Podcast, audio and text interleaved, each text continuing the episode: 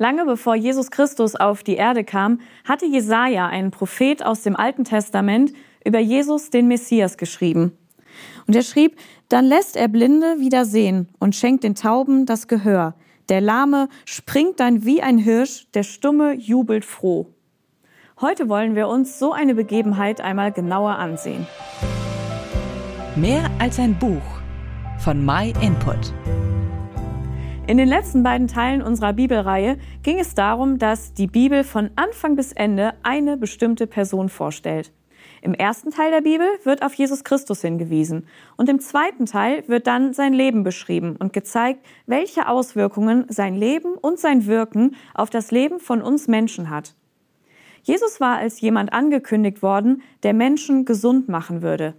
Jemand, der dafür sorgen würde, dass zum Beispiel Blinde auf einmal wieder sehen konnten. Und genau von so einer Begebenheit möchte ich dir einmal erzählen.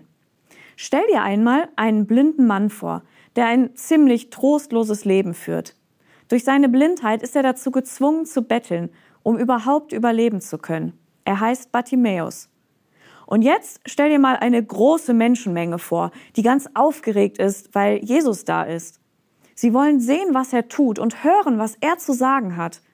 Aber sie fühlen sich ziemlich gestört, denn ununterbrochen schreit jemand, Jesus, Sohn Davids, hab Erbarmen mit mir.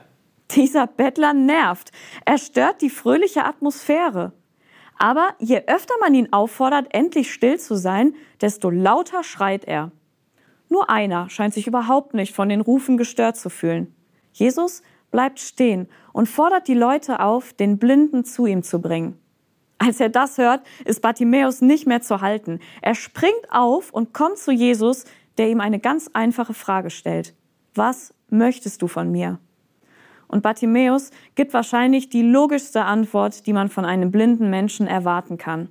Er sagt, Herr, ich möchte sehen können. Jesus sagt zu ihm, Geh nur, dein Vertrauen hat dich geheilt.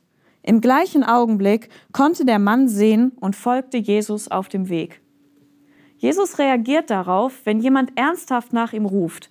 Er reagiert darauf, wenn er bei einem Menschen echten Glauben sieht. Immer wieder heilte er Menschen von den unterschiedlichsten Krankheiten, wenn er sah, dass sie wirklich an seine Person glaubten. Diese Wunder, die Jesus tat, waren etwas sehr Besonderes für die Menschen. Und viele von ihnen folgten Jesus eine Zeit lang auf Schritt und Tritt, um keines dieser Wunder zu verpassen. Aber das war nicht der eigentliche Grund gewesen, weshalb er als Mensch auf die Erde gekommen war. Er bot den Menschen viel mehr an als die Heilung von einer körperlichen Krankheit. Der Grund für sein Kommen ging viel weiter, viel tiefer. Wenn du das nächste Mal wieder mit dabei bist, dann wirst du diesen Grund erfahren.